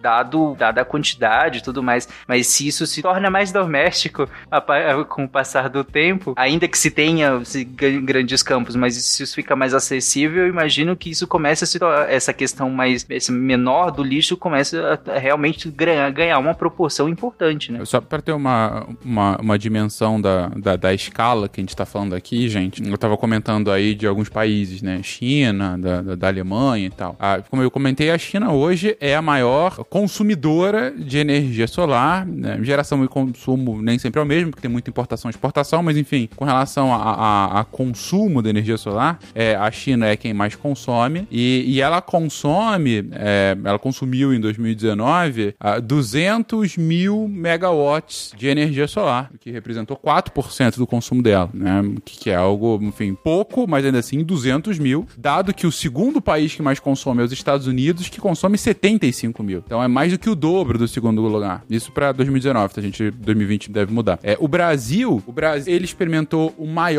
crescimento no consumo de energia solar no ano passado e a gente alcançou a gloriosa marca de 4.500. Só no ano passado, a China aumentou em 30 mil megawatts de consumo. Aumentou, era 170 e pouco, foi para 200 e pouco. É, é, agora, o ponto principal é você pegar um caso, por exemplo, como o Vietnã. O Vietnã, até 2018, ele consumia coisa de 100 megawatts. Só que, de repente, houve uma mudança de estratégia do, por parte do governo e por parte de alguns empreendedores ah, individuais, e só no ano passado o Vietnã já é, é, começou a consumir mais energia do que todo o Brasil. É, energia solar, é 4.800 megawatts de energia. Foi um salto. E se você for pegar a soma de todos os países, de repente você começa a ver que o consumo de energia solar, que claro, está muito relacionado com, com a sua geração, é, é, é dentre as fontes de energia, é a que mais cresce. É que nem a rede TV. É a fonte que mais cresce no mundo.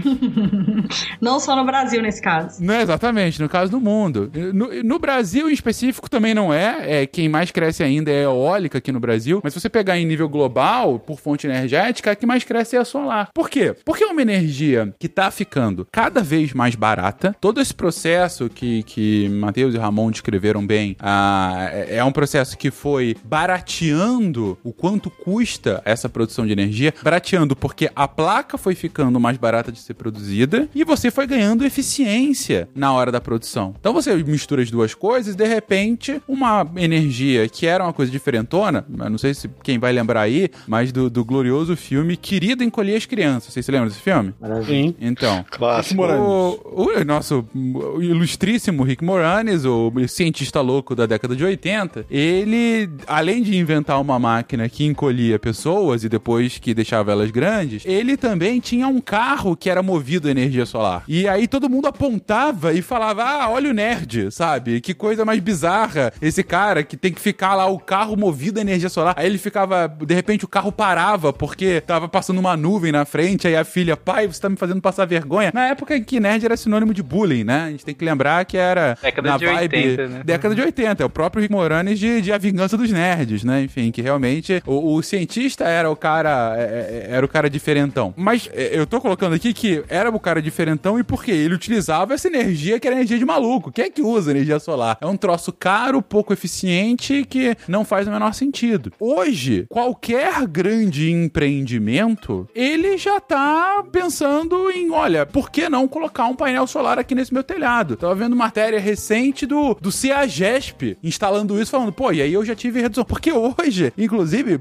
o, o esquema financeiro de instalação de energia no Brasil e no mundo é um sistema muito interessante que o cara não paga pra instalar. Que como é que é o, é, é o modelo financeiro? Você tem uma indústria, você tem algum tipo de empreendimento em que você tem um consumo energético alto. E você tem um lugar, né? Você tem lá uma fábrica, uma casa grande, enfim, um galpão, não importa. Você vai e entra em acordo com é, o, um prestador de serviço que vai instalar todo o sistema né, de energia e, e colocar esse, esse sistema junto com o sistema que vem da distribuidora da sua cidade. E você tem investidores. O investidor paga para o prestador ir instalar no seu local. Você não gasta nada e você paga o investidor de acordo com o que você deixa de, com- de consumir energia. Então, antes eu consumia, eu pagava 100 reais de consumo de energia. Eu instalei aquilo, agora eu só vou consumir 50 reais da distribuição, porque 50 eu tô produzindo. Eu vou lá, pago 50 para a distribuidora e pago 25 para o investidor. Eu tô pagando menos, o investidor tá ganhando dinheiro, o instalador ganhou o seu dinheirinho. A única que tá perdendo aqui realmente é a distribuidora e por isso você consegue entender o porquê de alguns lobbies de não a- passar a legislação. Mas o ponto é, é um sistema de ganha, ganha, ganha e perde, no caso da distribuidora, mas é, é, que pro, pro, pro proprietário, ele no curto prazo tá ganhando, ele não paga nada, ele deixa de pagar, na verdade, ele, ele tá ganhando, tá, tá deixando de pagar uma parte e no longo prazo ele pode inclusive ganhar tudo, porque uma hora você vai pagar tudo que o investidor é, investiu ali em você. E aí de repente você paga, con- continua só gastando 50 e os outros 50 sem bolsa. E no futuro, quem sabe, como a gente disse, você pode revender essa energia. E aí não vai pagar nem 50, vai pagar 25. Então, é, nesse sistema, é um sistema muito vantajoso para quem tem o capital para esse investimento. E daí a tendência de um crescimento, ah, e um crescimento muito pelo que disse a Gabi agora há pouco, menos por grandes fazendas, né? Grandes campos assim que você faz e aí gera energia para o sistema, e mais nessa geração distribuída, em que cada indivíduo, cada instituição, cada PF ou PJ vai fazer isso e contribui um pouquinho. Mas aí a soma dessas contribuições chega a esse montante tão grande. É assim que tem crescido o Brasil nos últimos anos. Isso que é crescimento super pop, né? Meu Deus, boa! Boa referência, muito obrigado. Ô Fencas, e isso que os valores eles estão se tornando cada vez mais realistas para você instalar um painel solar na sua casa, por exemplo. Teve, teve uma matéria interessante, ó, a gente citou agora há pouco do sistema que funciona bem, só não funciona para o Amapá, né? Porque, enfim, a gente tá gravando esse cast pouco depois do, de uma aparente solução pro problema do apagão que teve lá. E é, eu tô aparente porque eu não sei se amanhã vai ter uma nova, né? Como já, já teve semana passada. Mas é, uma das matérias que tiveram lá foi justamente uma entrevista com uma pessoa que morava em Macapá. E ele falando: não, assim que teve o primeiro, eu comecei a instalar um sistema. É, é, um sistema solar aqui em casa, comprei umas baterias e hoje eu sou um vagalume. Eu olho aqui, eu sou o único que tem energia na minha rua. Por quê? Porque eu tenho uma geração própria, né? Então, assim, é, até você, anarcocapitalista, essa é a energia do futuro. ok. Não é, não é aquela bicicleta ergométrica que tu gira e faz tua própria energia? Pode ser, tipo. Tinha hotel que tava funcionando com bici- bicicleta ergométrica, né? Você gerava energia, você ba- abatia do preço. É uma possibilidade. né? E pesquisadores de Minas Gerais desenvolveram uma tecnologia capaz de gerar energia solar, veja só, usando garrafas PET. O que antes ia para o lixo, agora é usado como uma espécie de placa que absorve os raios solares. E os primeiros testes foram animadores. A tecnologia se adapta a ambientes onde as placas tradicionais feitas de silício não podem ser instaladas. Alguns telhados que não têm reforço para receber um painel de silício tradicional, ele pode aplicar sim essa tecnologia, porque ele pesa apenas 300 a 500 gramas por metro quadrado. Só para concluir a história da reciclagem, né, tem, tem dois processos aí principais para reciclagem das peças, né, que estão relacionadas à pirometalurgia, né, que é com calor, ou hidrometalurgia. É, cada uma tem suas vantagens aí e eu acho que não, não cabe aqui pela, pela quantidade de, de informação que a gente passou, já, eu já acho piração suficiente pensar na, no que, que é uma junção PN, que eu tive que olhar tantas vezes que... Inclusive, eu queria fazer uma menção, né, para você que, que não dá valor ao seu lixo que, que joga, né, o seu lixo eletrônico. Gente, muito, muito, muito dinheiro está sendo jogado no lixo na forma de resíduo eletrônico. Vocês não têm ideia da quantidade de metais preciosos, prata, cobre, ouro, zinco, alguns metais recicláveis que são jogados fora, tipo, nas suas placas de circuito impresso, no seu celular, no seu notebook estragado.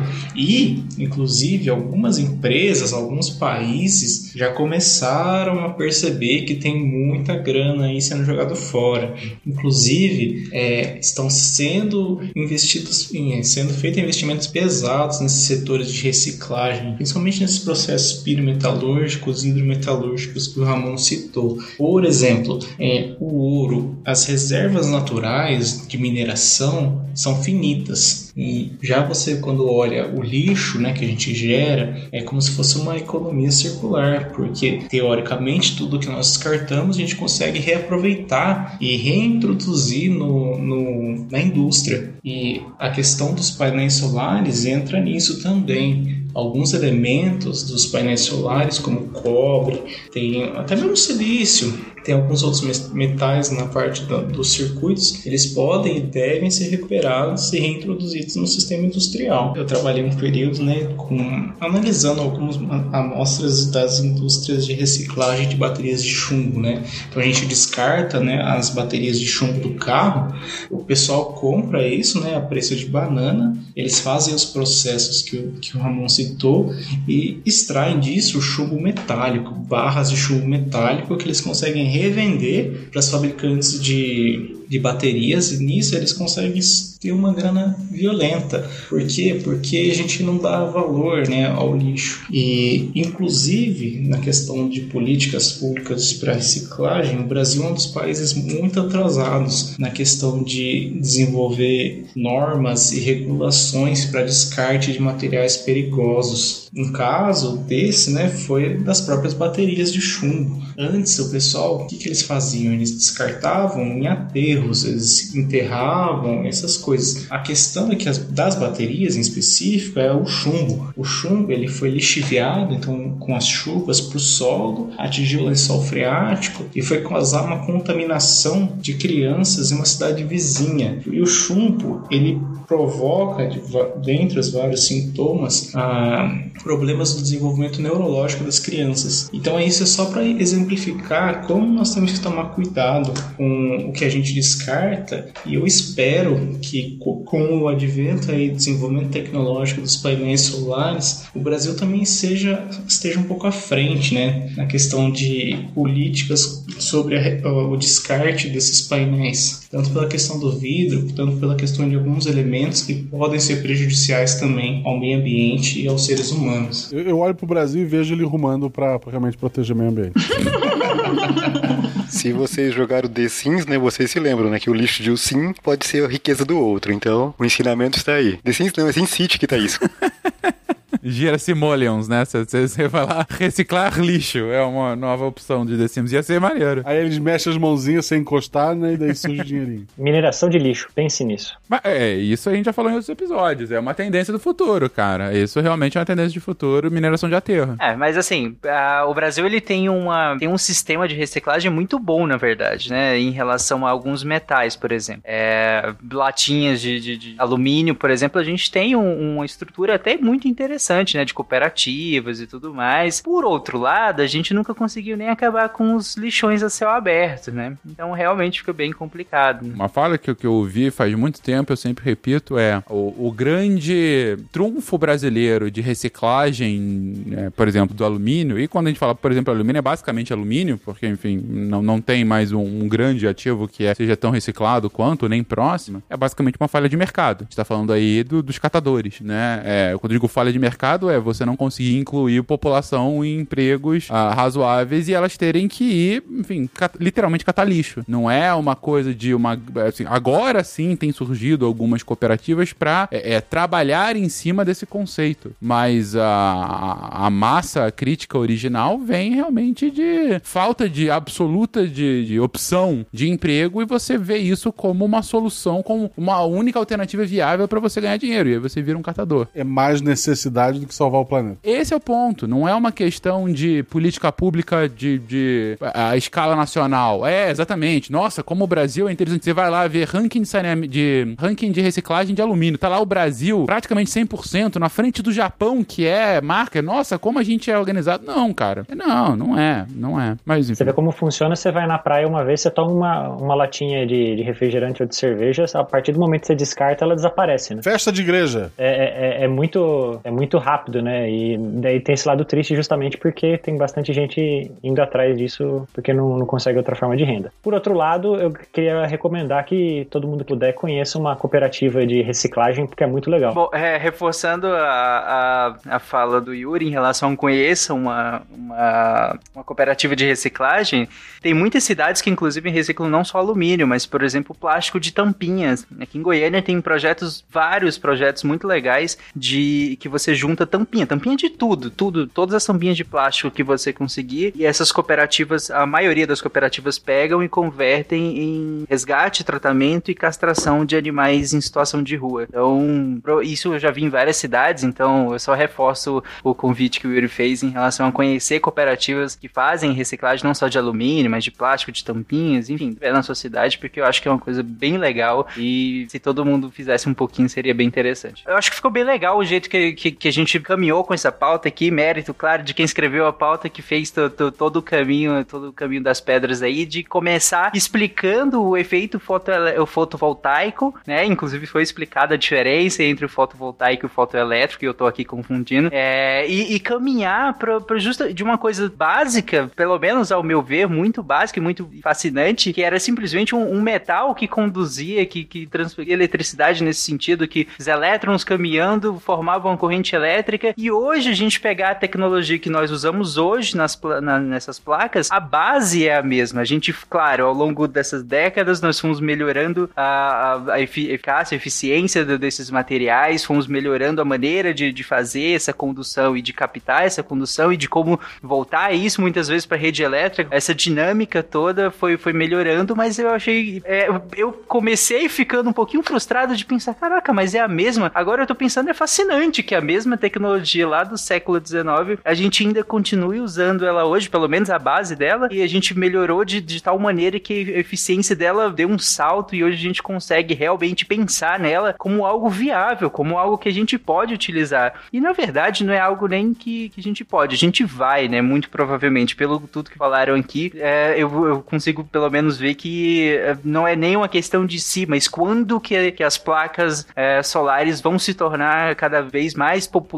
E aí que entrou aqui essa discussão final que a gente deu pra caramba aqui sobre a questão de, ok, dado que isso vai ser um quando e não um se, a gente também precisa pensar em que momento isso vai ser descartado e para onde isso vai a partir do momento que for descartado. Porque é, essa preocupação acabou que não seguiu outras grandes tecnologias, como nós citamos, da questão dos computadores pessoais, dos celulares, por exemplo. Essa preocupação não foi, não seguiu junto, mas não quer dizer que isso não possa acontecer com os painéis solares, né? Que, que também pode ser um desperdício gigantesco, como a gente falou, é uma placa de 20 quilos jogada fora, né? E tem silício, vidro, metais de, de várias é, ordens, então é, achei bem legal que a gente trouxe no, no fim e fechou o episódio com essa preocupação. É, só dois comentários aí rápidos. O laboratório Bell que foi citado foi justamente aquele é, aberto pelo Graham Bell mesmo, o inventor do telefone, tá? Que hoje é, tá na mão da Nokia. Por incrível que pareça, ela ainda existe. É, eu lembrei de uma pequena aplicação que está sendo usada para células multijunções que foram citadas pelo Matheus, que é em satélite nessas, nessa, no espaço, né? Praticamente não, não existe aplicação comercial. Ela é, é basicamente para estação espacial e coisa do gênero, que além de tudo você tem o vácuo, então você tem muito menos coisa para atrapalhar ali a, a, produção de energia. Bom, está na mão da Nokia, pelo menos quebrar não vai tão cedo, né? Essas placas. Já dizia o poeta, essa luz, é claro que é Jesus.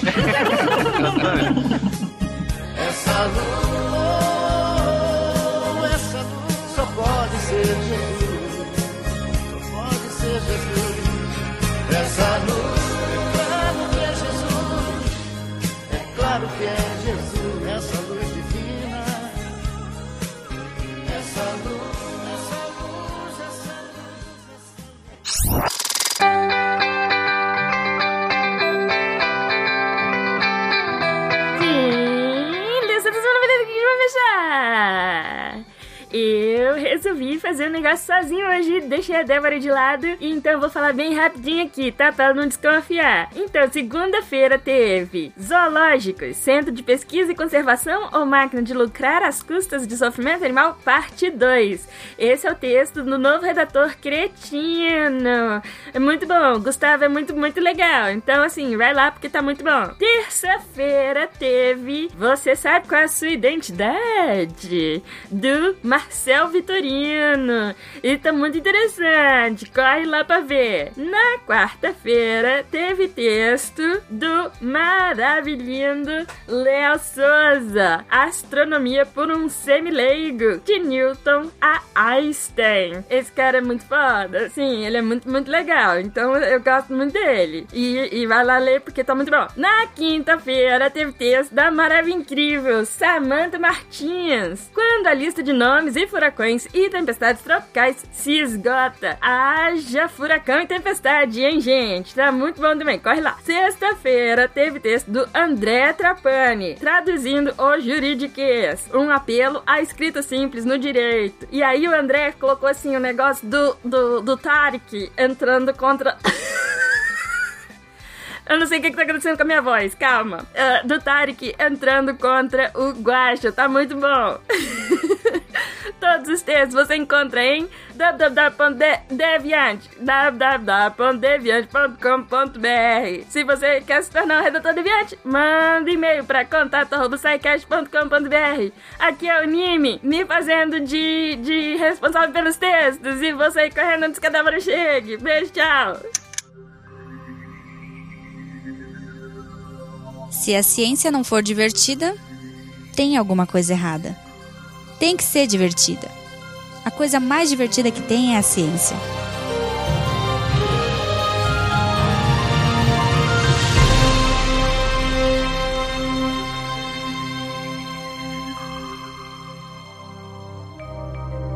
Este programa foi produzido por Mentes Deviantes. deviante.com.br Este programa foi editado por Tapcast. Edições e Produções de Podcast.